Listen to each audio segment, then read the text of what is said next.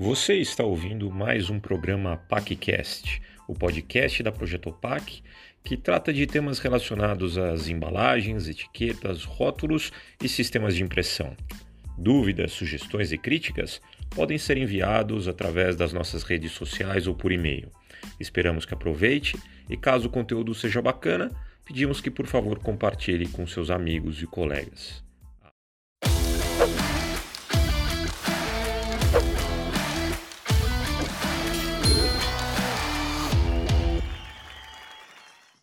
Mark, primeiro eu queria te agradecer em nome de toda a equipe da Comex por aceitar participar do, da primeira, eu acredito que vai ser uma edição histórica, porque é a primeira PAC Live, o primeiro episódio da nossa série, né? A ideia é ser meio temporadas discutindo assuntos específicos, né?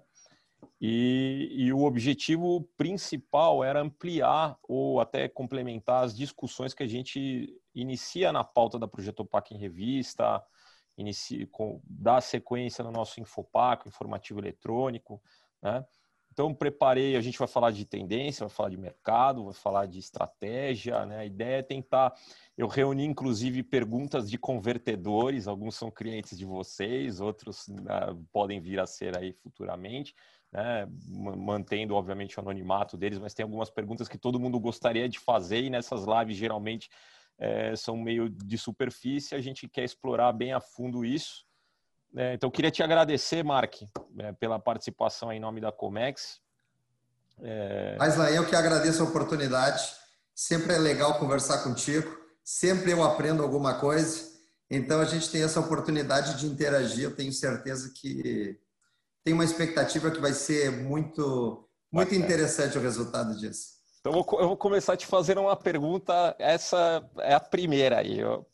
É, a Comex não faz tanto tempo assim. Ela ela estava num caminho de investir em rotogravura, né? Ela comprou lá a Acon, né? Se não me engano, praticamente não deu seis anos, ou talvez sete anos depois da, da aquisição da Acon lá da parte da família lá da Esquiave, se não me engano, a Comex fez aquele anúncio é, anômalo de que estava deixando a unidade de negócio de rotogravura. Então a pergunta é: acabou a rotogravura para a Comex? Ou não rentabiliza mais as máquinas? Estrategicamente é um processo declinante? O que, que a Comex enxerga para o setor de rotogravura? Aislan, a Comex entende que ela, dentro das suas linhas de produto, ela tem que ter um nível de liderança no mercado, ter um market share representativo. Então, eu diria que a rotogravura tem dois pontos importantes. O primeiro deles, no Ocidente, tem uma linha é, bastante importante no que diz respeito à diferença da demanda do flexo uhum. para roto, certo? Tem uma uhum. migração muito importante, até pelo nível de qualidade que a flexo tem alcançado, certo? E, por outro lado, o, o Oriente, vamos falar especificamente de China, aonde os volumes são muito grandes e ainda tem uma concentração de volume muito grande, é, a players globais e principalmente players de low cost que vêm suprindo esse mercado. Uhum. Então, a Comex, de certa forma, também para uma tendência de consumo, se os volumes estão cada vez menores, se os brand owners cada vez estão tendo uma quantidade de produtos maiores, menos, mesmo havendo concentração, tiragens menores, tu também acaba tendo uma migração da Roto para Flex, aumentando a qualidade da Flex, no Ocidente, isso bastante robusto e com uma tendência bem evidente. E no Oriente, eu entendo que no médio prazo, uh, os volumes também quebrando, como vem ocorrendo como tendência no Ocidente, isso vai ser uma tendência bem natural. Então, uhum. uh, finalmente, eu te diria que uh, chegamos à conclusão que o foco está na Flexo e na offset de tambor central, ou seja, apontando por outro lado em pequenas tiragens, do que fazer a manutenção de um negócio de altas tiragens que acaba se tornando cada vez menos tendência do mercado. Perfeito. Então, eu vou, vou, vou até conectar esse tema dessa visão que eu, eu, entendo que é um pouco atípica da Comex em relação a, aos grandes players globais de máquinas analógicas, porque você vê o movimento, sempre que eu penso é, no mercado de máquinas de impressão e conversão banda larga. Você pensa em Comex, em Windmiller, em Bobst, em é, KBA, em Uteco. é, uma grande parte desses players está se movendo para o digital, né? E a Comex tem ido para offset, que para muitos mercados a gente entende é um processo declinante, né? Então, o, o, o queria que você comentasse um pouquinho dessa tua, dessa visão da companhia que é totalmente assim é, assimétrica, digamos assim, né, em relação a, a, ao mainstream aí dos, dos, dos fabricantes de Perfeito. máquina. Hum. Deixa, se tu me permite, deixa eu corrigir um pouquinho essa, esse direcionamento. Uhum. A Comex está investindo em tecnologia digital uhum. para pequenas tiragens e também soluções híbridas. Perfeito. Quando a gente fala de offset, mesmo tendo uma queda no mercado offset, o diferencial importante é a aplicação para substratos plásticos, uhum. substratos flexíveis, que isso sim é uma diferença muito importante, como tu mesmo disse, no que diz respeito a uma tendência dos equipamentos analógicos, uhum. certo? Hoje uhum. a solução offset, tecnologia muito conhecida, apontada por tambor central, focada em baixas tiragens e com capacidade produtiva e comprovada industrialmente, certo? Uhum. Diferente de algumas tecnologias que vêm surgindo e ainda não estão maduras, nós acreditamos que temos um ciclo de produto para o mercado, em algum momento, inclusive híbrido com digital, muito grande. Uhum. Quer dizer, é, é, inexorável, todo mundo vai acabar apresentando uma solução híbrida com digital. Não tem. Isso... Exatamente. Uhum. Legal. E, e, e, a gente viu não faz também tanto tempo que a Comex fez um statement ali, uma, uma declaração para a mídia, dizendo que estava inaugurando uma marca, a Genius Tech, que a priori era um guarda-chuva, seria um guarda-chuva de uma série de entregas de alta tecnologia para responder essas demandas aí do mercado de OEs muito baixos, segmentação muito elevada, etc. A, a, essa marca, a gente pode esperar que seja aí futuramente uma spin-off da Comex para poder vender essa tecnologia até, pra, até mesmo para outros fabricantes de máquina? Quer dizer, é, é, é um cluster aí de, de soluções de, de tecnologia e inteligência de, de, de máquina, digamos assim? Eu te diria que o objetivo de médio e longo prazo não seria um spin-off, mas sim tu conseguir evidenciar para o teu cliente é, as tecnologias e as aptidões que a Comex tem uhum. para cada subproduto dos seus equipamentos, certo? Perfeito. Então, o Genius Tech tem como objetivo trazer isso de uma maneira fragmentada e evidente para efetivamente o cliente identificar o valor que o produto impressora Comex traz. Uhum. Tipo uma, uma, modular, uma solução modular. Né? Não é que a solução ela seja modular, uhum. mas na realidade é, por exemplo, a gente tem determinadas tecnologias de tinteiro que a gente está colocando dentro do conceito de Genius Tech para uhum. realmente apresentar para o cliente de forma efetiva, onde hoje parece tudo mais ou menos do mesmo e uhum. não é. Então nós estamos fazendo um processo de branding aí para uhum. efetivamente conseguir evidenciar para o cliente a evolução dos nossos equipamentos. Legal. Uma, uma, eu sempre tive curiosidade de perguntar como é que, se sendo uma, uma companhia quase que 360 em processos, né, ela fabrica cabeçote de offset, roto, flexo, quer dizer, mesmo já fabricou, né, no caso da roto, mas adquiriu essa experiência. É, o entendimento, por exemplo, a fabricação de um, de, um, de um grupo impressor offset ajudou a Comex, em termos de tecnologia, a aprimorar, por exemplo, um cabeçote de flexo, um cabeçote é, tem uma, uma, um cruzamento de competências aí que permite melhorar todos os processos lateralmente? Uh, a tua pergunta é bem pertinente. Então, pensa o seguinte, ó, a Comex ela tem a bio de corte, a bio de laminação, uhum. a bio de flexo e a bio de offset. Uhum. E tem a bio do Brasil que cruza as três tecnologias, porque eu não posso afirmar que nós, porque nós não, não é, fabricamos offset no Brasil, certo? Uhum. Mas temos, na realidade, uh, competência para fazer manutenção e suporte técnico dentro da tecnologia Office. Então, uhum. o que, que acontece? Nós, as engenharias das quatro BIOS são independentes, uhum. mas elas estão em nível de desenvolvimento dentro do mesmo guarda-chuva. Uhum. Então, sim, o desenvolvimento e conhecimento de, das quatro tecnologias e a evolução das mesmas oferecem o cruzamento dentro dos equipamentos. Um exemplo muito simples é tinteiro flexo em offset de tambor central. Uhum. Isso é uma solução que não é oferecida, por exemplo, por um fabricante de offset comum, mas nós temos o, todo o know-how da tecnologia uhum. Flexo e aí adotamos com muita propriedade dentro do equipamento offset. Então, sim, ao cruzamento e ao compartilhamento é, dos detalhes técnicos uhum. e o desenvolvimento dessas quatro tecnologias. Perfeito, perfeito. E, e falando um pouco sobre essa questão da, das BUs, né? É, eu até, até, gostaria que você comentasse um pouco. Me recordo de que a Comex ela já passou por algumas fases na sua história, onde ela concentrava toda essa engenharia, todo esse P&D da, da, das soluções internamente, depois ela chegou a, a levar isso para fora e buscar isso, fazer ter uma cara mais de um assembler ali, montava, incorporava, embarcava tecnologias de fornecedores terceiros. Hoje, como é a Comex? Qual é a radiografia da Comex? Ela tem isso verti toda essa engenharia verticalizada ou ela é uma empresa ainda no molde mais ligada a incorporar tecnologias de diversas fabricantes de fora?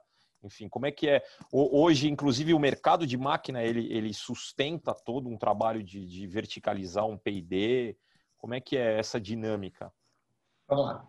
Uh, uh, eu acho que a gente tem dois caminhos. Uma coisa é a estratégia de manufatura, uhum. Certo?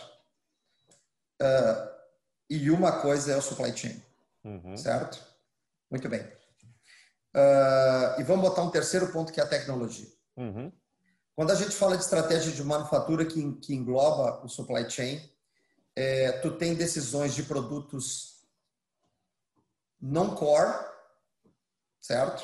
Uhum. Aonde tu busca a terceirização, uhum. principalmente em componentes mecânicos, certo? Uhum. Então tu vai buscar alternativas de quem tem uma manufatura competitiva Perfeito. com nível de controle e desenvolvimento de fornecedor para garantir que efetivamente o que nós estamos comprando estamos recebendo, uhum. certo? Produção interna de produtos core aonde nós detemos, onde tem um conteúdo tecnológico, certo? Uhum. E nós não queremos compartilhar com ninguém. Então, obviamente que por uma definição estratégica se uhum. produz internamente.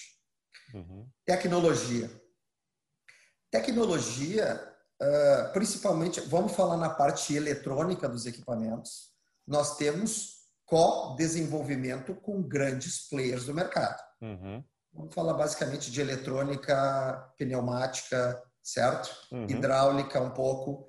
Então, fazemos co-desenvolvimentos, principalmente na eletrônica, temos processos de desenvolvimento de tecnologias próprias nossas com a Siemens, uhum. que são Siemens, que são exclusivas da Comex. Uhum. Uh, então, aí sim, dos equipamentos eletrônicos, pneumáticos e hidráulicos, tu tem um co-desenvolvimento aonde uhum. isto não é fabricado internamente por uma questão de escala, por uma questão de tecnologia e assim por diante. Mas os desenvolvimentos focalizando a aplicação, eles são co-desenvolvimentos. Uhum. Então, voltando, só para deixar bem claro uh, a tua pergunta, e uhum. obviamente tu, uh, tu me corrige se eu te respondi a contento. Perfeito. Então, uh, manufatura, certo? Uhum. Basicamente, produtos core internamente. Produtos não core, de modo geral, possibilidade de se fazer fora com alto nível de controle e desenvolvimento de supply chain. Uhum. Não vamos longe. Isso acontece muito no Brasil. Se nós somos uma companhia que todos os produtos que ofertamos no mercado brasileiro eles possuem conteúdo local, é porque nós temos um supply chain forte Sim. dos itens não core. Uhum. Certo? Uhum. Tecnologia. Tecnologia muito focado principalmente nos componentes eletrônicos, alguma coisa nos pneumáticos hidráulicos, uhum. com desenvolvimento com grandes players do mercado global. E, e Omar, que imagino que, não sei, é, vendo de fora, deve ser uma, um gasto de energia e de recursos para poder manter o mesmo padrão de fornecedores, de supply que você tem na Europa aqui no Brasil. Quer dizer, as indústrias estão num outro estágio de maturidade, imagino eu, né? Então, para poder encontrar um fornecedor apto a atender as especificações, digamos, corporativas da Comex, não deve ser uma coisa tão simples, né? Uh, Aislan, é, eu te diria, quando a gente olha para a Comex do Brasil, a Comex do Brasil é uma empresa de engenharia e supply chain. Uhum. O processo de desenvolvimento da base de fornecedores é um processo core da Comex do Brasil. Imaginei. Certo? Uhum. Porque eu tenho que ter a capacidade de manter a companhia competitiva, uhum. fazendo a manutenção e entregando o mesmo equipamento fabricado e fornecido no headquarter. Uhum. Certo? certo? Então, esse é um dos nossos maiores desafios. Temos a manufatura interna, certo? Aonde a gente vem num trabalho de desenvolvimento muito forte nos últimos anos, uhum. tanto em produtividade e eficiência, né? Produtividade e o famoso OI, que a gente uhum. discute com os nossos clientes, a gente também aplica aqui dentro da Comex do Brasil, certo? Uhum. Uh, mas obviamente que a gente tem um fluxo e uma base de fornecedores que ela é muito importante para nós. Uh, ela compõe o conteúdo local, com uhum. boa parte desse dentro dos nossos produtos uhum. e boa parte do nosso esforço e inteligência está no desenvolvimento e na manutenção dessa cadeia. Perfeito. É, imagino que é com uma complexidade extra agora com a pandemia, né? Quer dizer, esse cisne negro deve ter desba... mesmo para uma empresa como a Comex do Brasil, cujo core é o supply ou uma parte importante do core é o supply, isso deve ter mexido bastante aí, né? Aislan, também é uma pergunta muito pertinente e eu vou te dizer uma coisa, mexeu para o lado positivo e não negativo. Legal. Te explico por quê. Como nós viemos de uma ascendente de volume no mercado metal mecânico que teve, um, de certa forma, uma queda de volume, uhum. players muito interessantes dentro do metal mecânico é, acharam, passaram a olhar com mais carinho para o mercado de maquinário. Uhum. Então, nós, é, em alguns novos projetos e algumas substituições pontuais, buscamos players, inclusive, tão competentes ou mais do que a gente tinha na nossa base, uhum. certo? Players fornecedores do mercado automotivo, do mercado de veículo comercial, do mercado é, agrícola, uhum. do mercado de ônibus. Não, não vamos esquecer que nós estamos no Rio Grande do Sul, então Pode o segundo maior polo metal mecânico do Brasil está na cidade de Caxias do Sul uhum. e na Serra. E, e, estamos. Eu, eu ia dizer que nós estamos tendo uma grata surpresa, mas não é uma grata surpresa. Uhum. A gente está buscando fontes cada vez mais competentes e a gente tem é, é, obtido resultados muito interessantes, tanto no nível de competitividade, uhum. de profissionalismo, que esse mercado tem muito alto, e no que diz respeito a resultado. Uhum. É, mas competitividade na nossa base de fornecedores. Mark, e, e, e, é muito, é muito interessante isso que você falou. Do, em função da pandemia e do, entre aspas, desaquecimento de certas áreas é, tradicionais da indústria metalmecânica, teve uma, um olhar um pouco mais atento dessa cadeia de fornecimento para a indústria de máquinas. Ok, mas e quando voltar as outras indústrias, você imagina que, que é, essa, esse novo casamento se manterá ou os caras vão voltar para o business tradicional e de repente talvez criar um hiato de fornecimento nas máquinas e quem não comprar máquina de repente não tiver uma estratégia do momento certo pode ficar talvez um ano ou sei lá 18 meses sem ter máquina porque ou ou ele importa ao euro, dólar que está, ou vai comprar nacionalmente. Né? Então talvez isso Perfeito. venha a ser um problema, não? Não é um problema. Uh, te afirmo isso categoricamente. Uhum. Porque na realidade a gente fez um pequeno spread do nosso risco, inclusive. Uhum.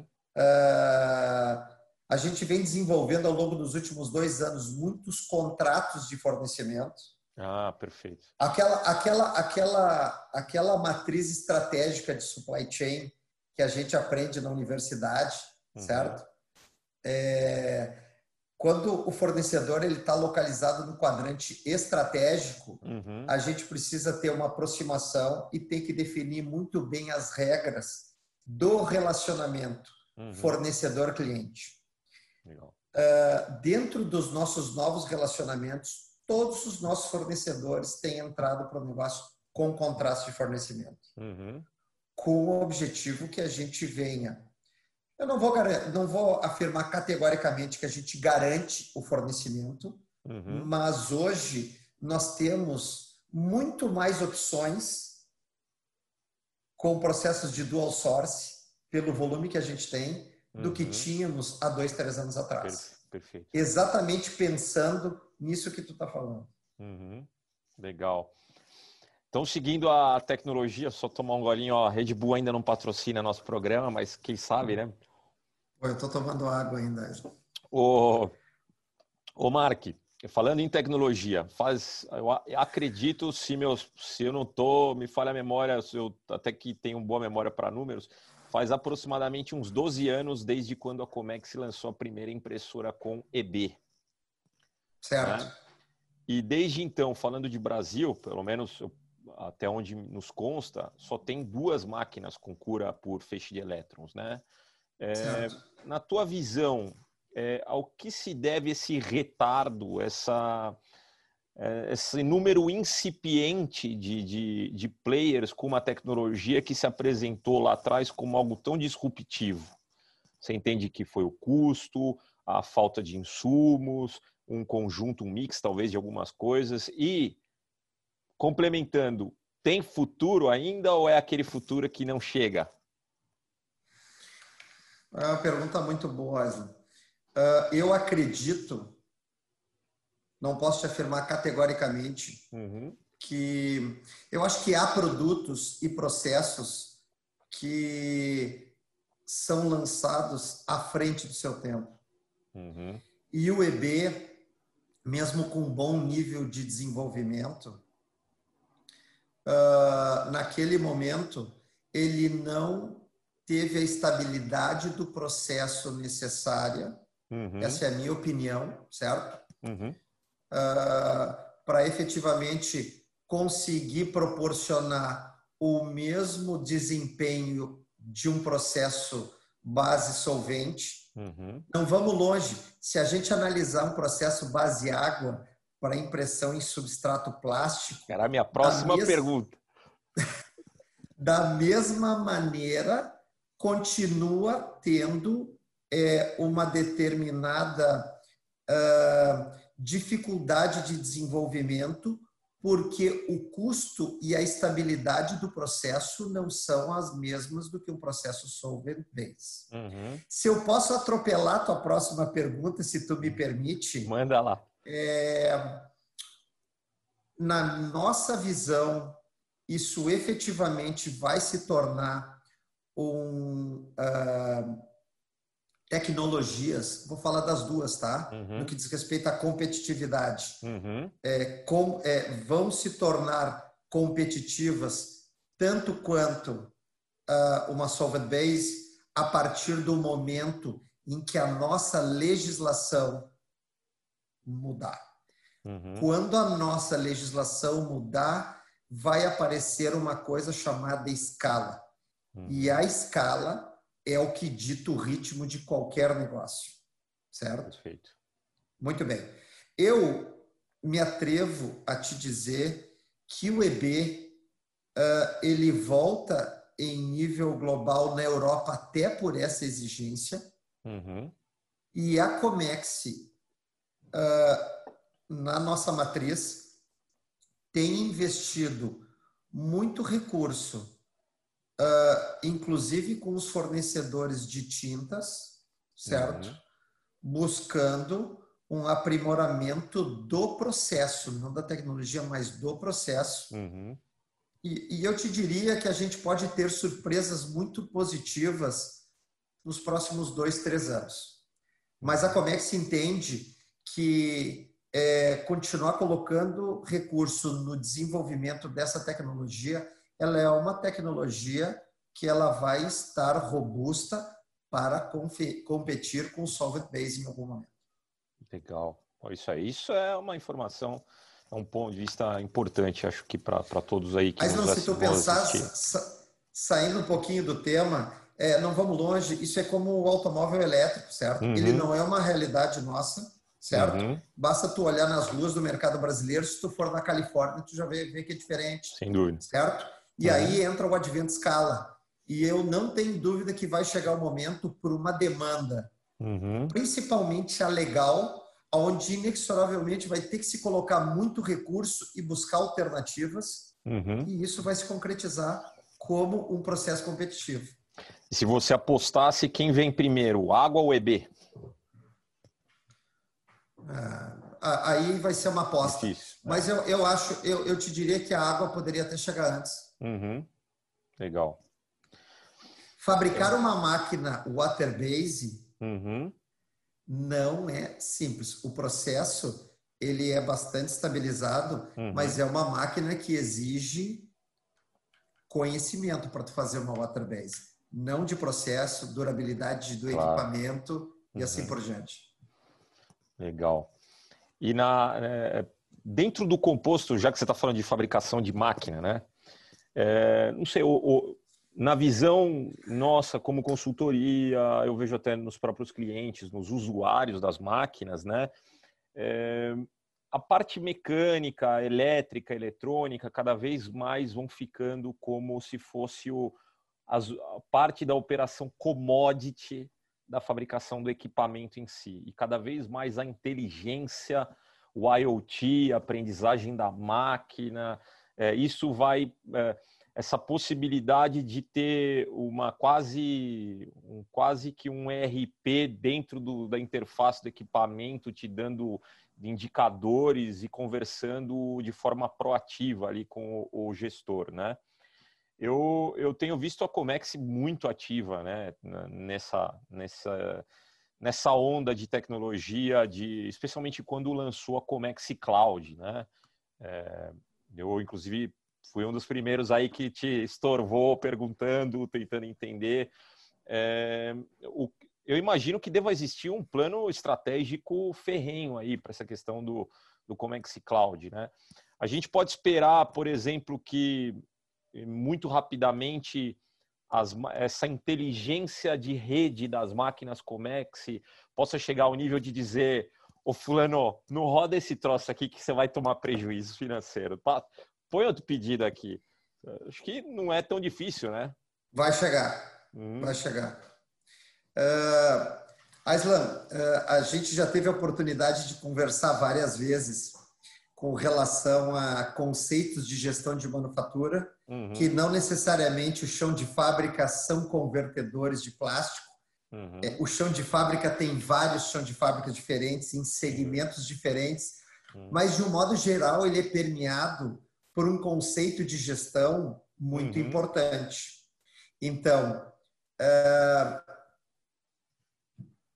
o meu background de mercado automotivo continua me fazendo acreditar. É, voltando um pouquinho mais, quando eu entrei no mercado de máquinas, eu acho que isso é bem interessante, é, eu não tinha a percepção do quão importante era o equipamento dentro da competitividade de um convertedor de plástico, certo? Uhum.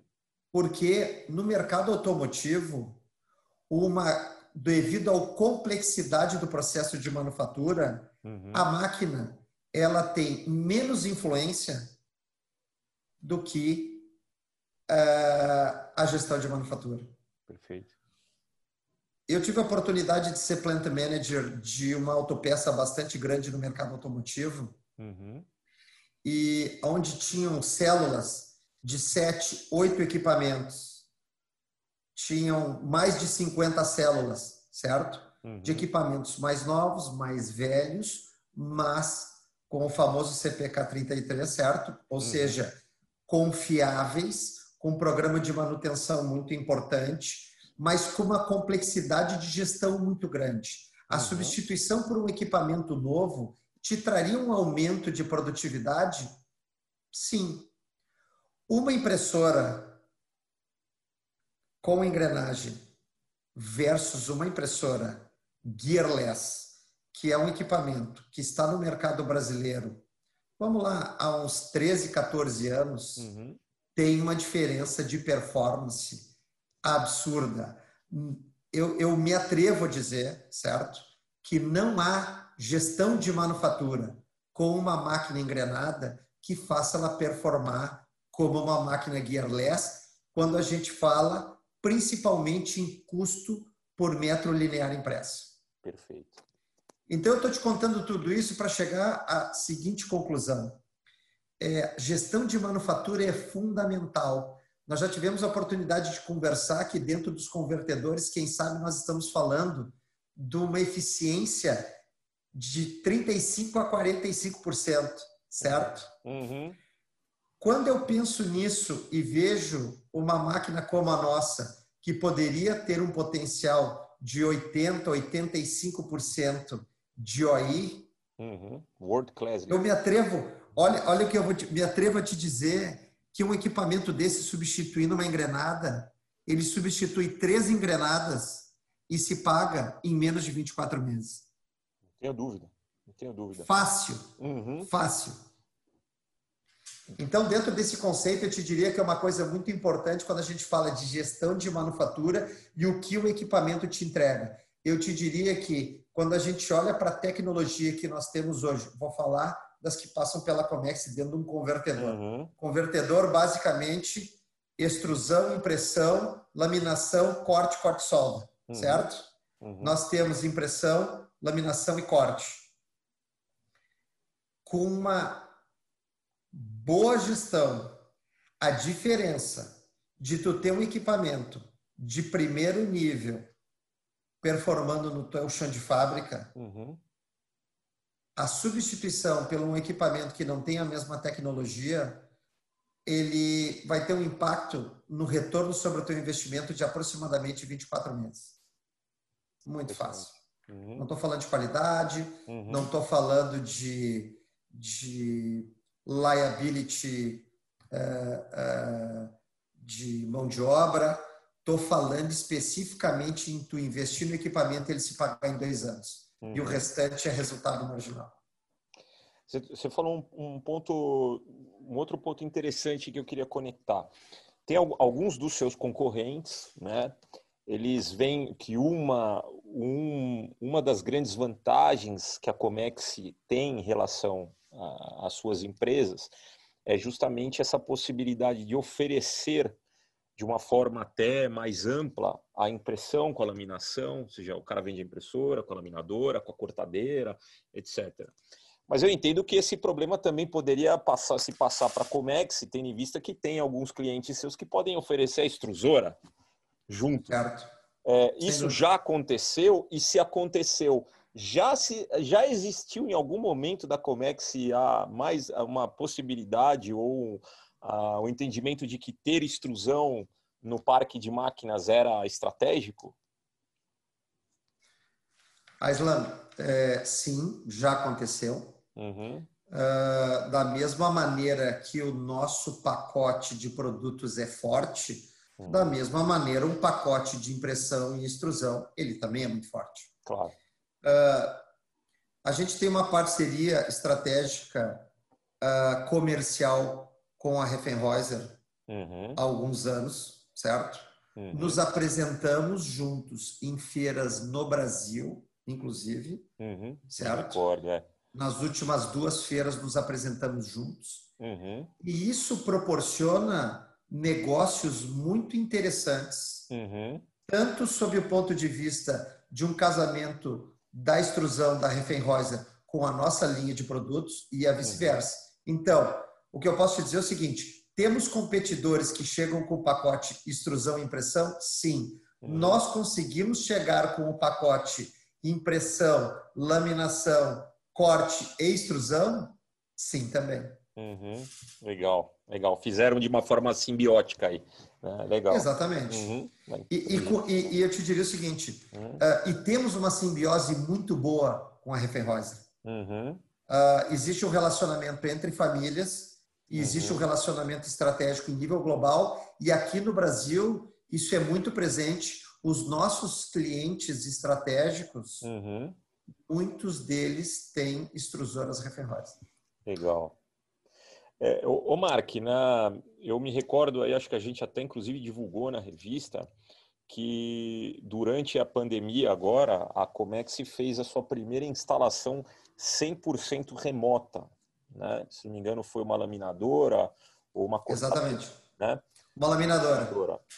É, você entende que isso pode vir a ser um novo normal, é, mesmo depois que passar tudo isso, ou seja, essa essa impessoalidade, digamos assim, agora na, nessa relação entre o, a empresa de máquina, o seu suporte técnico e o cliente, é, ou seja, vai ficar cada vez mais notória essa questão da smart glass, não vem na minha fábrica, vamos à distância, etc. Ou você acha que isso é conjuntural e, na verdade, o convertedor ele anseia ter o contato ali do, do, do da empresa na sua planta?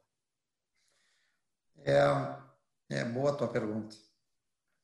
Uh, eu te diria que a pandemia, esses dias eu vi uma, um conceito uh, mencionado pelo Ricardo Amorim muito interessante, uhum. que é nós não vamos ter um novo normal, nós vamos ter uma aceleração do processo de mudanças. Uhum. O que, eu quero te dizer com isso? Uh, isso que tu mencionou, nós fizemos um tryout numa, numa laminadora bastante complexa. Uh, sempre vai ser, foi um desafio e o resultado foi muito legal. Uhum. Muito legal. Uh, o cliente, eu achei muito interessante porque eu botei o pé no sapato do cliente. Normalmente, grandes empresas os seus diretores não, não acompanham o tryout. Uhum. Ele, no, nesse caso, no meio das reuniões, uh, os dois sócios da empresa participaram, uhum. uh, tiveram até oportunidade de interagir. Uhum.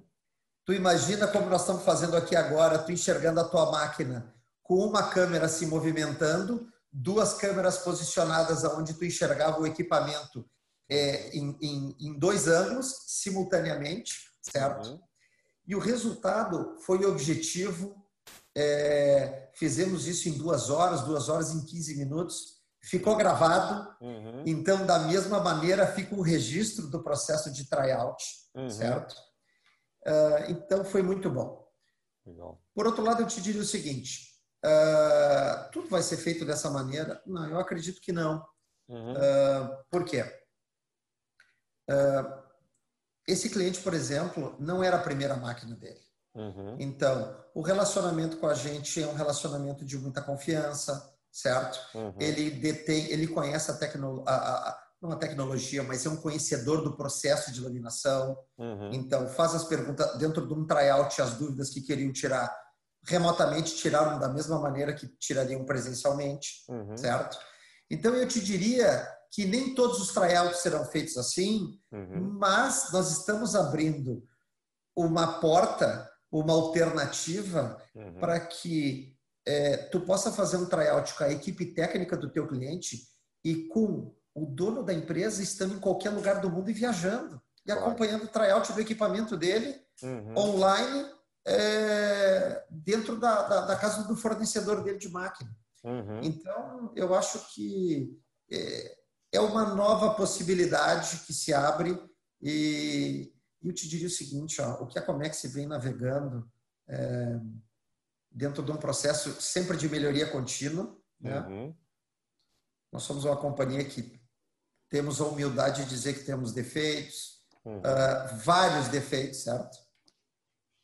Mas a gente acompanha as tendências, tem uma capacidade de adaptação muito grande, busca uma aderência muito grande com o cliente E esta é uma necessidade. Tu fazer um tryout, por exemplo, que nós nunca havíamos feito virtual, eu tenho que estar preparado. Eu, nós tivemos que nos preparar antecipadamente.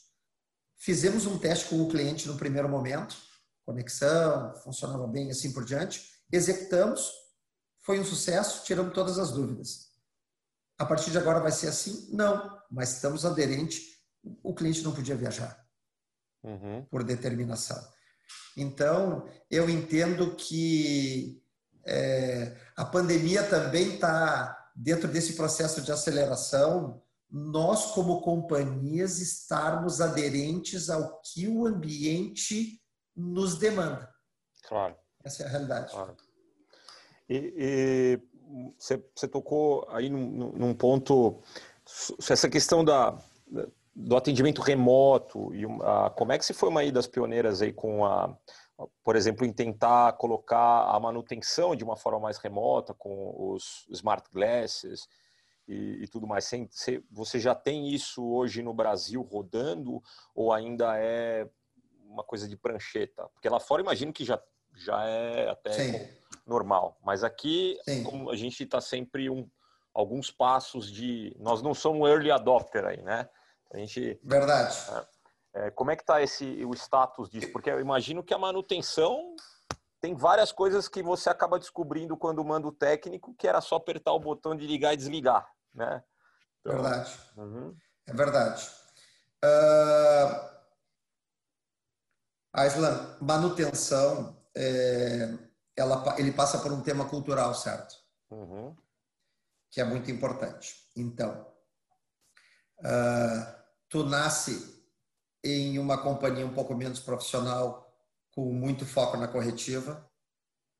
Num segundo momento, tu vai para um processo que tu começa a adotar a manutenção preventiva e tu começa a minimizar o processo da corretiva, certo? Uhum. E depois tu vai adotando alguns conceitos como esse que tu está falando, que é o, o Smart Class, certo? Uhum que ele é uma pequena ferramenta para te ajudar em um tempo de resposta, que uhum. ele não venha substituir um técnico, certo? Uhum. Mas entre o teu técnico de manutenção, o técnico de manutenção do cliente e, o, e um técnico de aplicação Comex, tu tem um subterfúgio aí, certo? Uhum. Muito bem. Eu te diria que nós, nos últimos três anos, adotamos uma estratégia muito agressiva com relação à manutenção preventiva. Uhum. Tá? Uh, a gente vem incrementando o nosso parque de máquinas como líderes que somos em impressão e laminação, certo? Uhum. Fortemente. E a nossa quantidade absoluta de máquina parada por mês nos últimos. Eu tenho dado de 2018, tá? Uhum. Até julho, inclusive, caiu num patamar superior a 40%. Uhum. Por quê? Porque nós viemos mudando a cultura do nosso cliente em adotar pacotes de manutenção preventiva, aonde tu faz o planejamento de parada ou não do equipamento, certo? E isso vem impactando drasticamente na disponibilidade do equipamento. Uhum. Certo? Uh, voltando à tua pergunta, o Smart Glass, ele, eu tenho algum implementado no Brasil? Não, não tenho nenhum implementado no Brasil. Mas eu tenho a tecnologia disponível no Brasil para oferecer a qualquer momento. Inclusive, utilizo com os meus técnicos de aplicação em algumas visitas, uhum. onde há a necessidade de um suporte superior da engenharia, certo? Uhum. Eles levam o Smart Glass para fazer a conexão com a gente. Legal. Então, aquilo que eu estava te falando do técnico de manutenção do cliente, depois tu tem um pequeno intervalo para o nosso técnico de aplicação, eu posso pegar esse nosso técnico de aplicação com o Smart Glass e criar uma conexão com a nossa engenharia, uhum. certo? Para efetivamente buscar uma solução do problema com maior velocidade, mesmo eu prescindindo de ter uma equipe muito grande no cliente. Perfeito, está muito claro. O, o Mark, é, todas essas todas essas nuances de tecnologia que a Comex tem cada vez mais acelerado, digamos assim, smart glass, essa digitalização barra virtualização de algumas eh, de algumas eh, habilidades eh, do equipamento em interface e tudo mais. Você, tem, você imagina que isso tem alguma conexão com a troca também do CEO de vocês? Quer dizer, opa, acho que está instável agora. Não, estou tá escutando perfeito, perfeitamente. Né? É, então, vocês tinham aí um CEO que eu entendo que era um convertedor com um mindset um pouco mais analógico, um pouco mais de engenharia tradicional. É, tem um nome, acho que ele, não me lembro se era um holandês, né? O Jerome. Sim, né? Jerome Vandermeer. E depois agora tem o senhor Ervas, que se... Diego Ervas que é um 14 anos de Xerox, é um cara muito mais ligado à questão do digital.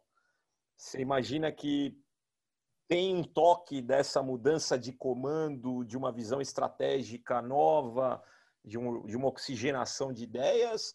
Ou é um processo orgânico natural, resposta para o que está acontecendo hoje no mercado? Eu te diria que a Comex já vinha num processo de, de digitalização bastante grande, uhum. certo? Focado no atendimento. Perfeito. Proporcionando serviços uh, com o objetivo de aportar valor ao cliente, certo? E, obviamente, que o processo de digitalização passa, de, passa por isso, né? Uhum. Se a gente está tratando, se a gente está fazendo um, uma reunião remota, certo? Tu no teu escritório e eu no meu escritório hoje, uhum. o processo de digitalização ele é inexorável, Sim. certo? Uhum. E eu te diria que isso já vinha acontecendo na Comex, mas obviamente até pelo background profissional do Diego, uhum. ele está trazendo uma intensidade bastante grande nesse processo de digitalização, certo? Isso isso vem bastante forte. A gente tem que pensar que a, a, a como a gente fabrica produtos de altíssimo valor agregado, uhum. certo?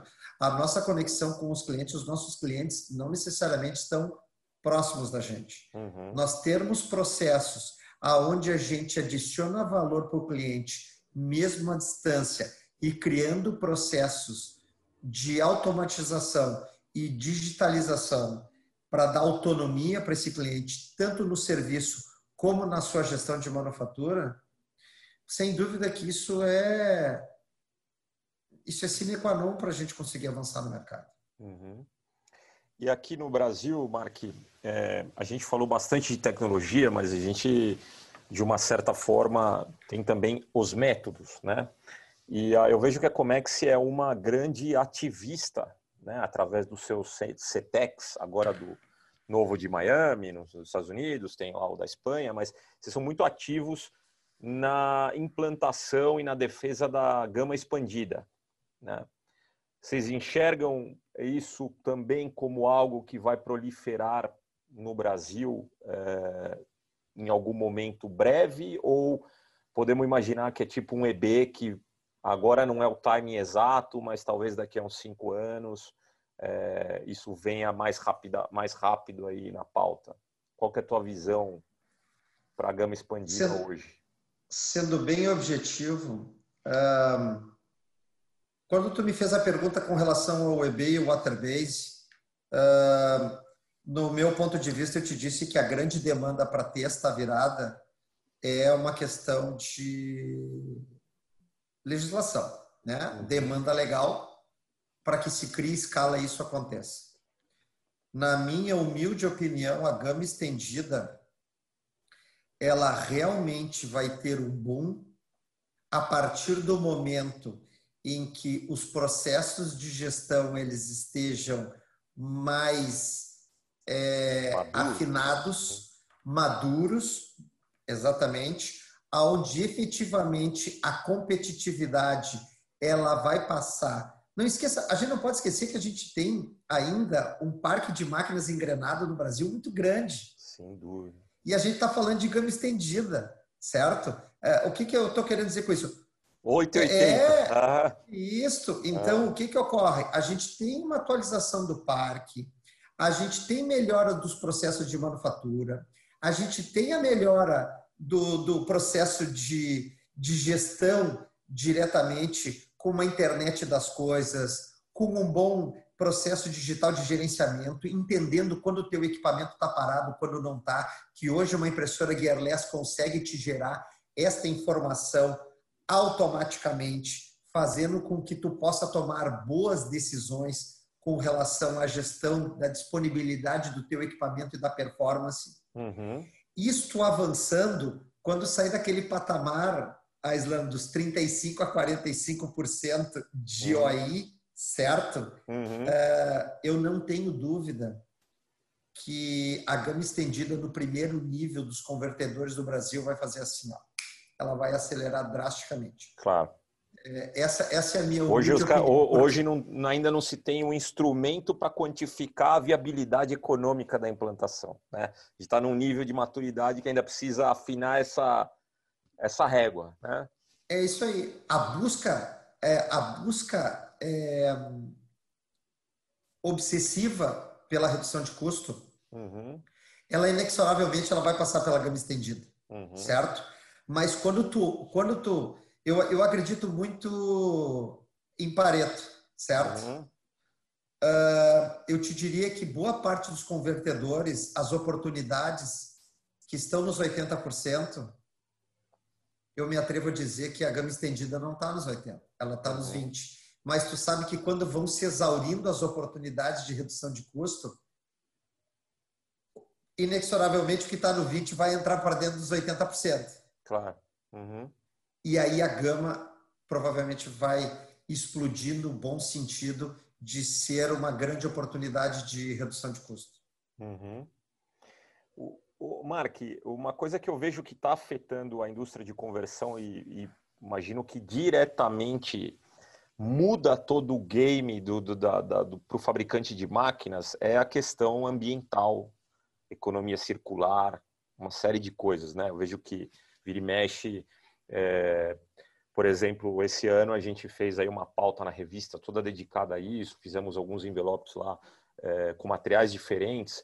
E uma, da, uma das últimas foi sobre monomaterial, por exemplo, né? essa questão de tentar, através da, do já no protótipo, criar estruturas mais recicláveis.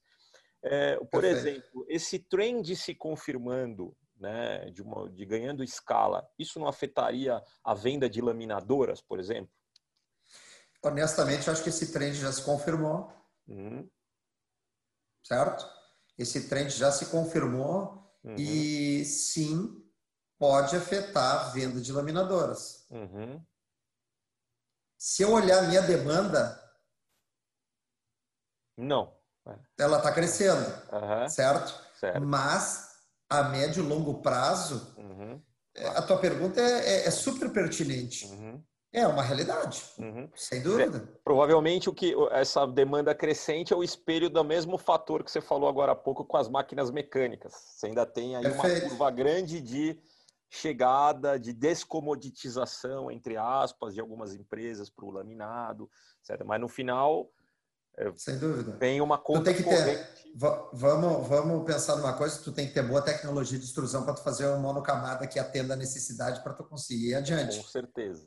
Eu não sou um expert em extrusão, certo? Uhum. Mas se a gente analisa, se a gente perguntar para os experts de os parques de o parque de máquina que nós temos de extrusão no Brasil, quem sabe tu possa responder essa Sem pergunta dúvida. quão perto nós Pior do que o da máquina mecânica da impressora, tá? Pode, Mais pode ser. Uhum. Pode ser.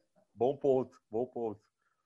É, é, Mark, uh, no começo aí do papo você citou que a Comex olha para essa possibilidade das máquinas híbridas, né? Sim. É, que tipo de hibridização a Comex entende que é um que é forte para o mercado que ela atua? Porque você pode ter uma máquina flexo com uma unidade rota, você pode ter uma serigrafia rotativa, você pode colocar, sei lá, de um cabeçote digital. O que, que, que, vocês estão olhando hoje como pipeline aí? Hum? Perfeito. É, Sabe que a Comex tinha como objetivo fazer o lançamento da sua máquina digital na Drupa, certo? Uhum. Como ela, a gente fez a virtual e não teve a oportunidade uh, de fazer esse lançamento com o objetivo de causar um impacto interessante no mercado, uhum. os canhões se apontaram para dentro da Comex novamente. Esse processo ele está dentro de quatro paredes, uhum. certo? E eu te diria que oportunamente esse lançamento em nível global vai ser feito. Ah, legal, legal. Então você tocou num ponto interessante aí que é justamente o cancelamento da Drupa, né? É, vários grandes aí a, no meio da pandemia anunciaram uma mudança radical de estratégia no modelo, no modelo convencional de venda de máquinas, né? Então, estão reforçando seus, seus, seus showrooms, seus demo centers, estão investindo nessa virtualização.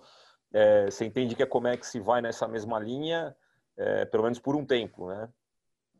a Comex fez uma drupa virtual, uhum. certo?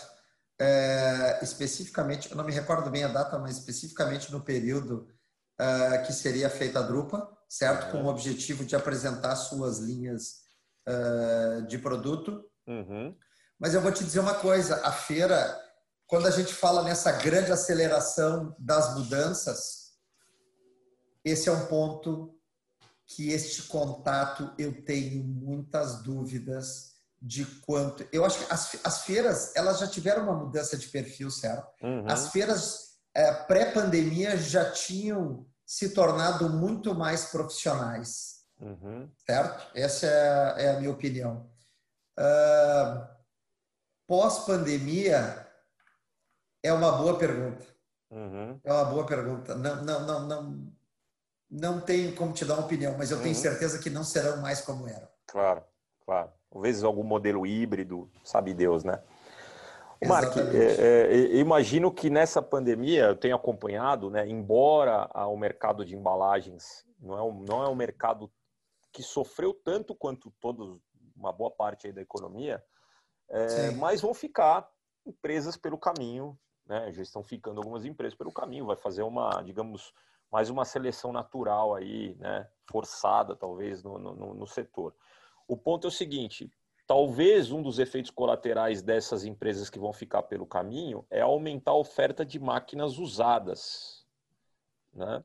Você entende que isso pode vir a ser um entrave que, no mínimo, postergue os investimentos de um extrato dos clientes que vai preferir, antes de fazer um investimento maior numa máquina nova, tentar fazer aquele jeito brasileiro, rolinho, etc. Você acha que isso pode vir a ter um impacto? Eu eu eu tô eu tô inclusive ansioso para entrevistar um, um um, um player aí de banda estreita que eu vi que recentemente anunciou uma unidade de negócios de máquina usada. Achei totalmente atípico, né, o movimento. Uhum. Então, assim, qual que é a tua visão sobre o possível impacto nesse quebra-cabeça da maior disponibilidade de usados? Nós acabamos de falar que a, a quantidade, é, ou, melhor, não a quantidade, mas o parque de impressoras engrenadas ainda é muito grande, certo? Uhum. Uh, vou falar especificamente das nossas máquinas, né? Impressoras Gearless Comex possuem muita liquidez.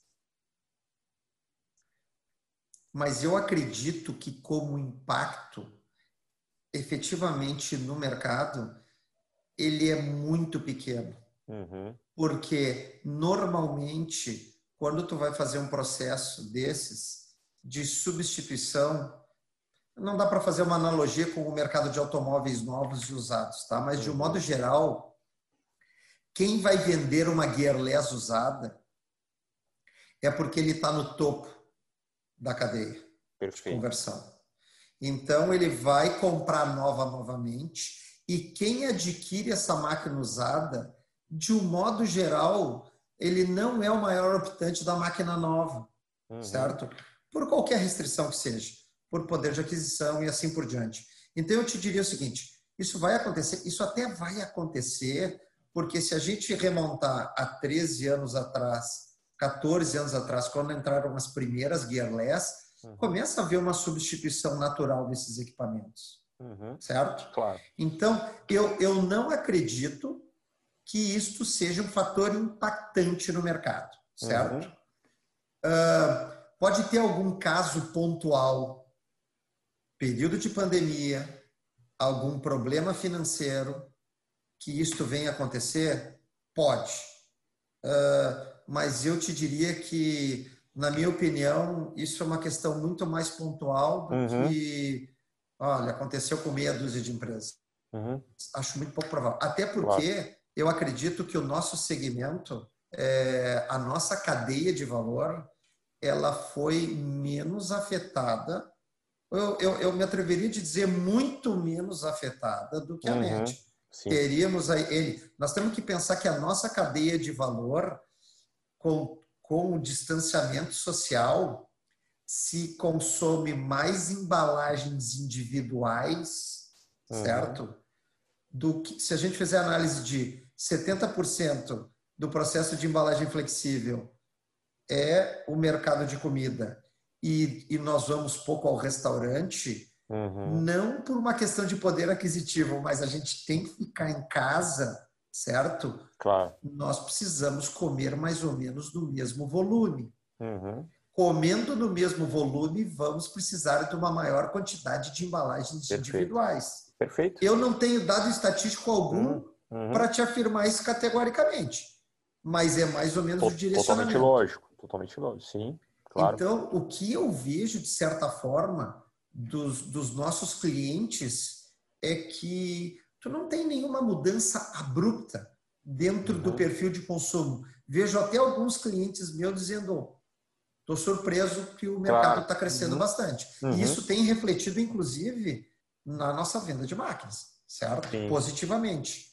Então, é, corroborando com a pergunta que tu fez para mim, eu acho muito pouco provável que aconteça uhum. um, um, impacto de alguma empresa se desfazer dos seus ativos, principalmente impressora gearless.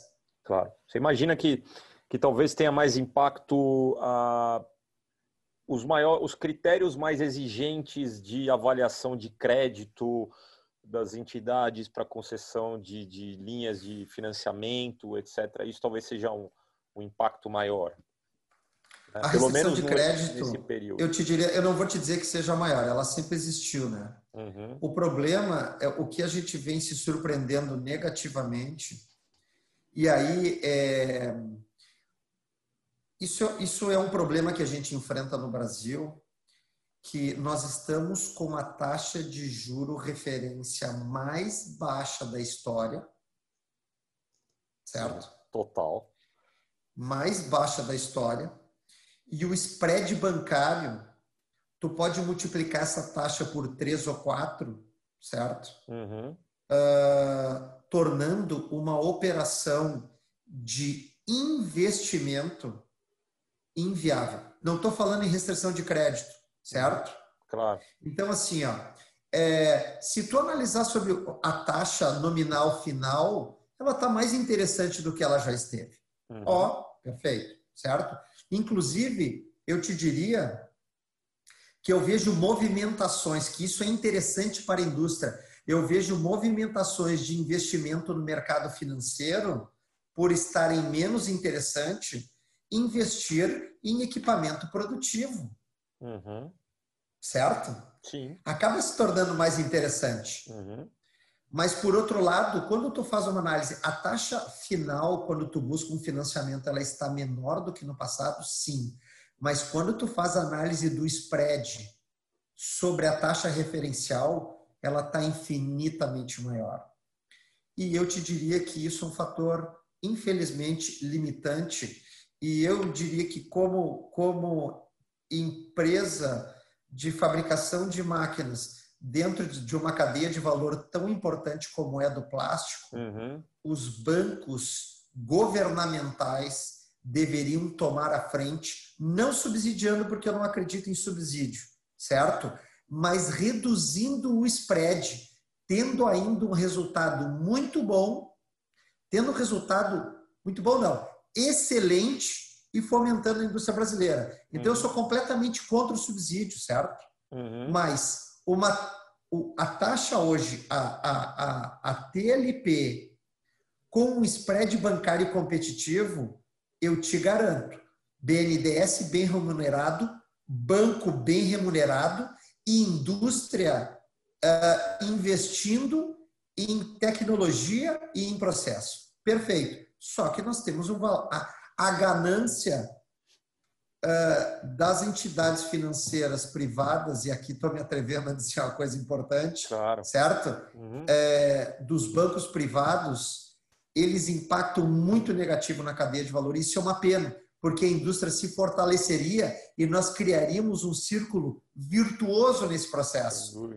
Porque mais fortalecida, consequentemente, gira, sendo mais e mais tomadora de crédito. Exatamente, é, é um círculo virtuoso, certo, Aislan? Uhum. Então, eu, eu, eu infelizmente é, entendo que nós poderíamos estar infinitamente melhor se o spread bancário, considerando a taxa atual hoje, sem uhum. subsídio governamental algum. Só que o spread é duas, três, chega a quatro vezes a taxa referencial, hoje é de 2%. Uhum. Não, faz todo sentido. Né? Está aí até, inclusive, um, um bom candidato a ser entrevistado nessa temporada Máquinas, né? Trazer alguém do BNDES para bater um papo. Por exemplo, por é, exemplo, é, boa, exatamente. Boa site, vou, vou, vou procurar. É, Mark, é, deixa eu ver, eu acho que a gente praticamente percorreu a grande parte do, do, dos temas, né? É, que eu, eu, queria te fazer uma pergunta assim, não sei se esses dados são disponíveis ou se eles são inclusive é, assim, sigilosos, enfim. Mas na tua, na tua, o que, que você entende hoje que é o market share da Comex para o Brasil? E nós estamos falando aí hoje o que, que, o, o que é o mercado consumidor de impressoras banda larga hoje no Brasil? Estamos falando de 10, 15, 20, 30 máquinas num ano? Como, o que, que você, qual que é o teu sentimento? Eu imagino que você tenha um radar bastante apurado, cross-checking com, com, com os outros players, mas só para ter um, um sentimento assim por alto? Ok. Uh, Aislan, eu te diria o seguinte: uh, eu vou te falar de uma média uhum. dos últimos. Três, cinco anos? Dos últimos. Três, cinco não. Deixa eu, deixa eu abrir um pouquinho essa média para que fique uma coisa um pouquinho mais ampla. Menos certo? mais smooth, né? mais smooth, exatamente. Vamos diluir os picos e vales ao longo do lapso temporal, uhum. certo? Nós estamos falando em um mercado uh, brasileiro de 12 a 15 impressoras gearless por ano. Uhum. Tá? E eu te diria que a Comex, nos últimos três anos, trabalha num patamar de market share entre 70% e 75%. Uhum muito expressivo, né? Assim, tem um, realmente está ocupando aí uma um, é uma influenciadora total aí do, até do para onde vai, qual é a largura da máquina, qual é o número de cores. Imagino que é, não sei se há assimetrias muito grandes com que a Comex experimenta de portfólio, de prateleira na Europa, nos Estados Unidos e no mercado latino, mas imagino que tem alguma coisa, né? Os, Aqui, historicamente, sempre se buscou máquinas mais robustas, né? Sim. E agora que isso vem mudando, mas não faz tanto, tanto tempo, né? Verdade. Tu tem razão. E, e, e a, esse, esse, conceito, ou se eu estou entendendo o que tu está querendo me dizer quando a gente fala em robustez, certo? Uhum. É, na realidade, isso significa menos ergonomia. É isso aí.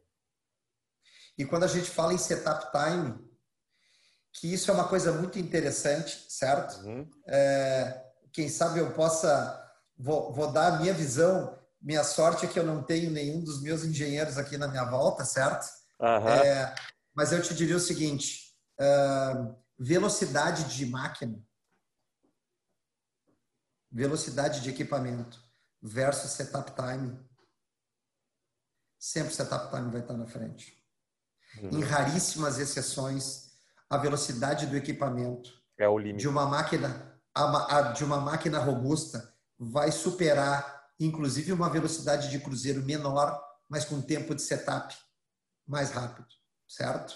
Uhum. E de vez em quando é difícil de tu identificar isso, porque é mais isso, a fazendo uma breve analogia, é mais ou menos o seguinte: qual é o carro que tem a maior velocidade e qual é o carro que vira na pista mais rápido. Uhum. Entendeu? O que interessa é o carro que vira na, na pista mais rápido. Sim. Então, o setup time é fundamental. E setup time ele é gerado por ergonomia e gestão, certo? O uhum. que nós podemos prover? Ergonomia. Apesar que tu sabe que os nossos equipamentos também, em termos de tecnologia e performance uhum. e velocidade, estão dentro dos, dos, dos players globais, né? Uhum. Mas setup time é crucial. Claro. Mark, eu vou fazer uma última pergunta. Eu acho que a gente cobriu. Foi intenso aí, né? O, Bastante intenso. Ah, Te enfrentar esperava, é uma coisa muito. Eu não esperava que, tava, que a pauta estava tão bem preparada. mas... mas... claro, mas eu, exatamente. Me surpreendi positivamente. Legal. Não é fácil te enfrentar. Não é fácil. Não é fácil. É. Não, agora eu vou fazer. Mas está sendo muito bom. Está sendo um prazer. Ah, pô, digo mesmo assim, eu, eu, achei que ia ser uma conversa bem produtiva para o setor, vamos dizer assim, para o setor, né? Sim. A gente não tem muito esse tipo de papo denso é para onde vai. É, nos últimos anos, assim, foi muito claro, foi muito nítido quantos caras de máquina ficaram pelo caminho, né? É evidente certo. que a comparação não é justa, né? Porque não eram players globais, vamos dizer assim, né? eram caras aí de atuação nacional, empresa familiar, etc. Mas eu, eu, eu queria, assim, a tua visão, com toda essa tua experiência de gestão e hoje na Comex, que é uma empresa com tanta, vamos dizer assim, que eu acho que tem como vantagem essa possibilidade de um capital intelectual global, trocar informação, entender, que, que eu acho que é uma boa vantagem aí. É, na tua visão, existe, existe como a gente tirar uma uma causa comum que fez com que tantas empresas de máquina no Brasil se afundassem? É, é, é uma pergunta difícil, é uma pergunta difícil.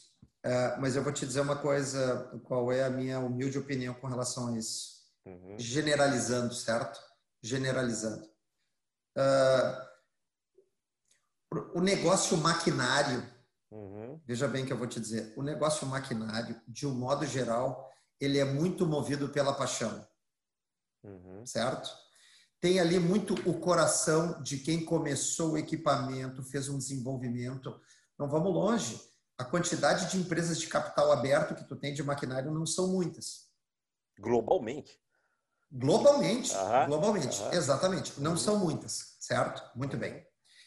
É, Uh, e, e, eu diria, e eu iria um pouquinho além, é, de certa forma, também não são os negócios mais rentáveis. Uhum. Por mais que o mercado muitas vezes tenha essa percepção, não são necessariamente os mais rentáveis. Uhum. Prova disso é que algumas empresas elas ficam pelo caminho, uhum. certo? Uh, na maioria das vezes, veja bem que eu vou te dizer, na maioria das vezes, tu tem uma super engenharia, mas tu tem muitas debilidades no teu supply chain, tu tem muitas debilidades no teu gerenciamento de processo, tu tem muitas debilidades no teu gerenciamento de manufatura, uhum. certo? Uh, e isso tem que ser considerado, não adianta tu só ter coração e ter engenharia, certo? Uhum para tu fazer aquele produto fantástico, certo? Eu vou te adicionar mais uma coisa que eu acredito piamente, piamente, uh, uh, fabricantes de máquinas uh, de primeiro nível das linhas de produtos que a Comex fabrica globalmente há muitos players de primeiro nível muito. Poderíamos citar vários aqui, uhum. certo? Então, nós nos localizamos entre esses, certo? Mas tu tem players com qualidade, com tecnologia tão boas quanto. Uhum. Qual é a nossa obsessão? A nossa obsessão está no serviço. Uhum.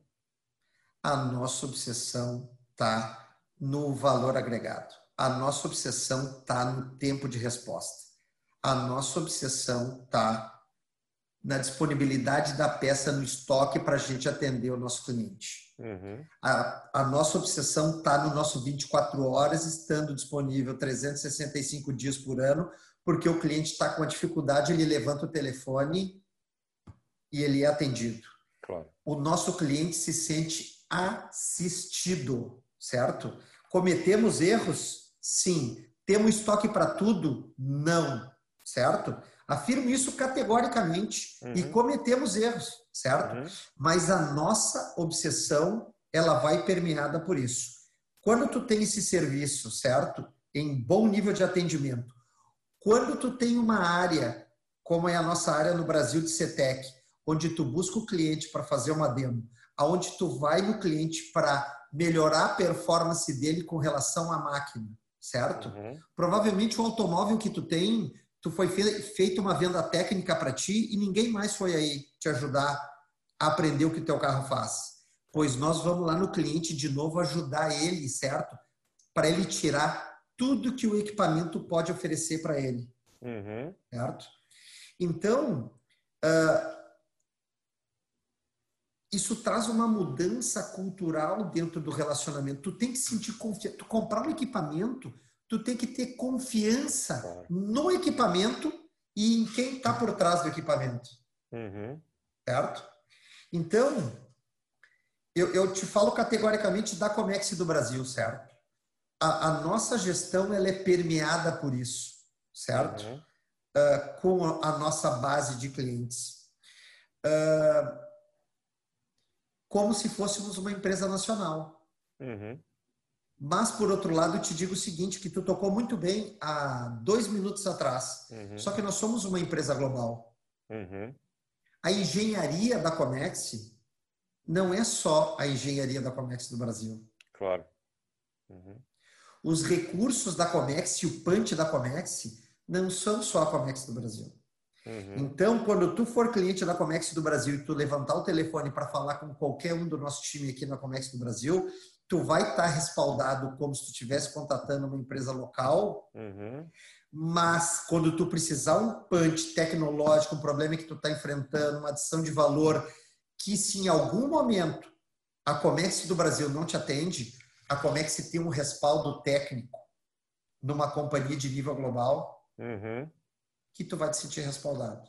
Claro. Então, na, é, eu acho que é essa equação, não é só o produto, é essa equação que eu acredito, eu não estou falando pelos meus clientes, estou falando por mim, né? Uhum. Meus clientes daqui a pouco vão te dizer que não é bem isso, claro. mas que eu acredito que nos fortalece. Perfeito. Certo? Perfeito.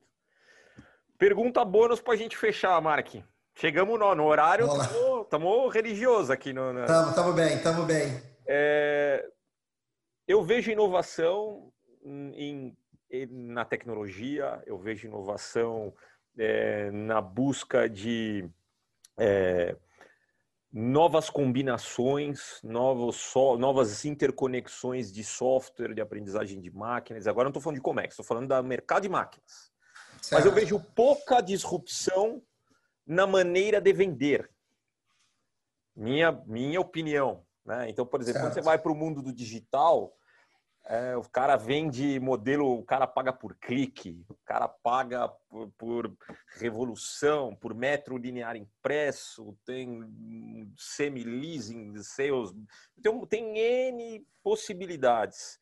Eu acho que o mercado de máquinas analógicas, de uma forma geral, é o representante, aquele, aquela figura do representante batendo é, no padrãozinho. Você, entende que a Comex olha também alguma disrupção nesse sentido? Eu estou te fazendo essa pergunta agora, tem, um, tem uma malícia aí. Excelente. Uma Excelente. malícia nessa pergunta que é o seguinte, porque eu vejo vocês investindo, por exemplo, no CETEC, fortalecendo o CETEC, etc., que eu acho que é um serviço é diferente, né? Eu poderia, por exemplo, chegar e amanhã encontrar o CETEC falando, amigo, você não vai comprar máquina ainda, mas você quer ter uma máquina Comex indiretamente? Põe teu trabalho aqui por um período enquanto você estrutura uma operação, vai rodando aqui. Não sei, existe, eu acho que deve ter alguma oportunidade de mudar também, de criar disrupção no modelo comercial, não? Perfeito. Então vamos lá, são duas coisas diferentes, né? Uhum. A questão do modelo comercial, ou seja, como vender. Perfeito. Certo? O como vender, qual é o canal de uhum. comunicação. Uhum. E o outro, nós estamos falando em como remunerar.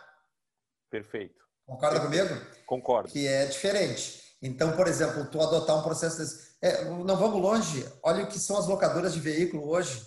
Tu começa a pensar o seguinte: pode ser que eu não queira mais ter um automóvel. Eu vou alugar um automóvel, Perfeito. certo? É, E ter é mais um automóvel. É, é isso aí. É isso aí. Perfeito. Vamos lá. Uhum. Uh, Eu te diria o seguinte: uh, eu acho que a gente sempre tem que estar aberto para conceitos disruptivos, certo? Uhum. Sempre tem que estar aberto.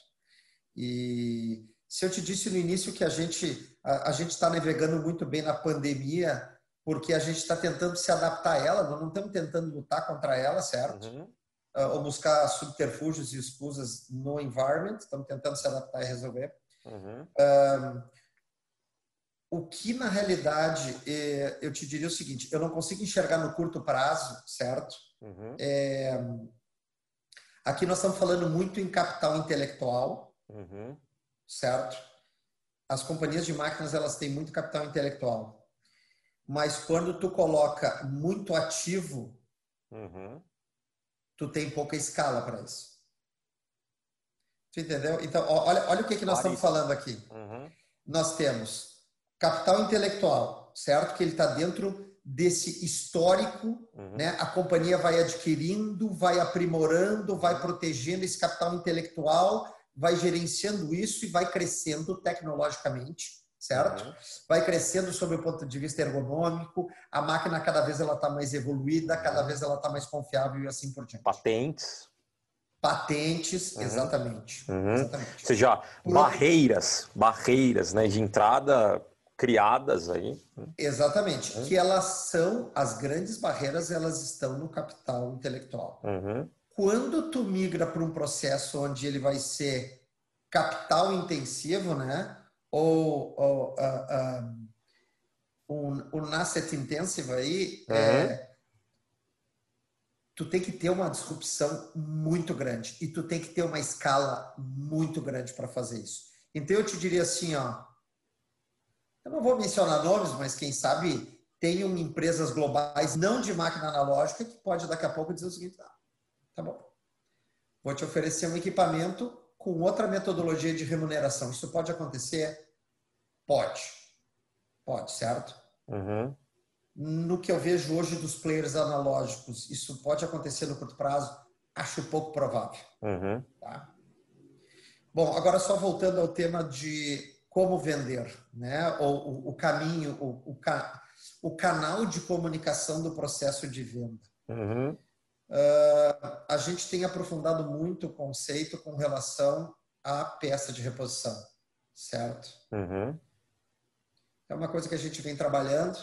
Podem surgir uh, novidades aí no médio prazo, tá? Uhum. E a gente vem trabalhando fortemente, não só pensando em Brasil, mas em América do Sul, Uhum. tá? Como hub. Apesar de a legislação brasileira nos dificultar muito nesse sentido, nós somos agressivos e estamos em estamos aprimorando isso com entrepostos aduaneiros e assim Uhum. por diante para atender num, num tempo de atravessamento menor do que vindo da Europa. Ponto número um. Uhum. Mas, por outro lado, uh, confiança.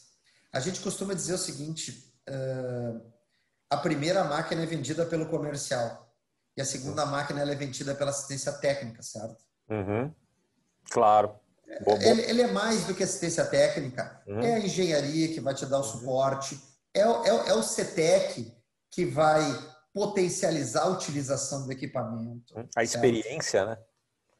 a experiência. CETEC é uma experiência, né? Uhum. Exatamente. Mas, a- Aislan, eu te diria o seguinte: é a experiência toda Uhum. do equipamento, é a performance do equipamento, é o serviço sendo bem, sendo bem atendido no tempo de resposta que tu está demandando, certo? Uhum.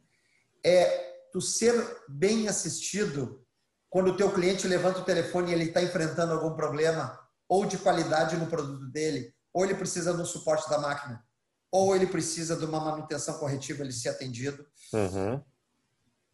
Eu acredito, ou nós acreditamos muito nisso, tu tá me entendendo? E colocamos muito esforço nisso. Eu, particularmente, te diria o seguinte: eu coloco muito esforço pessoal meu nesse sentido. uhum. eu vou menos ao cliente vender e vou estou mais disponível ao cliente quando a gente enfrenta alguma dificuldade. Perfeito. Perfeito. Para o cliente ter mais eco. Então, é, o como, eu acho que a gente está, dentro do equipamento, a gente acredita muito neste relacionamento para o cliente ter uma experiência, como tu mesmo disse, uhum. positiva ao ponto de ser o seguinte: poxa, eu confio nesse equipamento, entendeu? Eu confio uhum. na Comex. Eu vou repetir. Uhum. Legal. Bom, Mark, queria agradecer muito tua presença, agradecer todo mundo que vai nos assistir ou vai nos ouvir, porque a gente também vai converter esse vídeo em áudio num formato podcast, né? Então, mais uma vez, acho que foi bem frutífera, bem prolífica a conversa. É, agradeço em nome da Projeto PAC, de todos, todos os ouvintes aí. Se quiser fazer uma palavra aí de encerramento em nome da Comex, fica à vontade a gente encerra a gravação.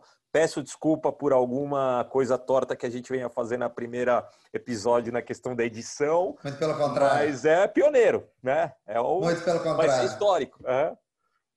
Assim, a experiência, eu tinha uma expectativa muito boa uh, que tu viria preparado, uhum. mas não tão bem preparado como tu veio e desafiador. Então, assim, ó, foi muito interessante, muito bom. Eu espero que eu tenha contribuído é, para essa conversa dentro das minhas capacidades da melhor maneira. Uhum. Agradeço a, a Projeto OPAC, que tu sabe que a gente tem uma parceria de uhum. longa data, certo? Uhum. E muito positiva.